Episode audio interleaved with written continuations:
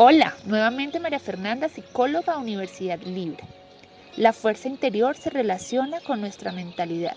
Las personas no tenemos el control sobre todo, pero sí somos responsables de nuestros actos y nuestros pensamientos. A pesar de los errores, siempre es mejor ser constructivos en lugar de detenernos en la negación.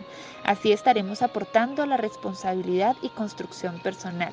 Estaremos invirtiendo esfuerzos en lo que vale la pena sin gastar energías en cosas que no podemos cambiar como el tiempo. Ejemplo actual, si por nuestro bienestar debemos estar en casa, ¿de qué nos sirve ofuscarnos y pelear con el mundo? Perder el control de nuestra salud física y mental.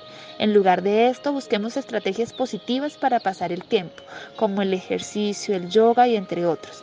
La fortaleza interior se adquiere sin focalizarnos en las quejas y observando siempre los obstáculos como una forma de construcción y aprendizaje. No olviden motivarse, celebrar sus logros, no para presumir, sino para disfrutar lo obtenido gracias a su propio esfuerzo. Y recuerden, la lucha en la que nos encontramos hoy desarrollará la fuerza que necesitaremos para el mañana.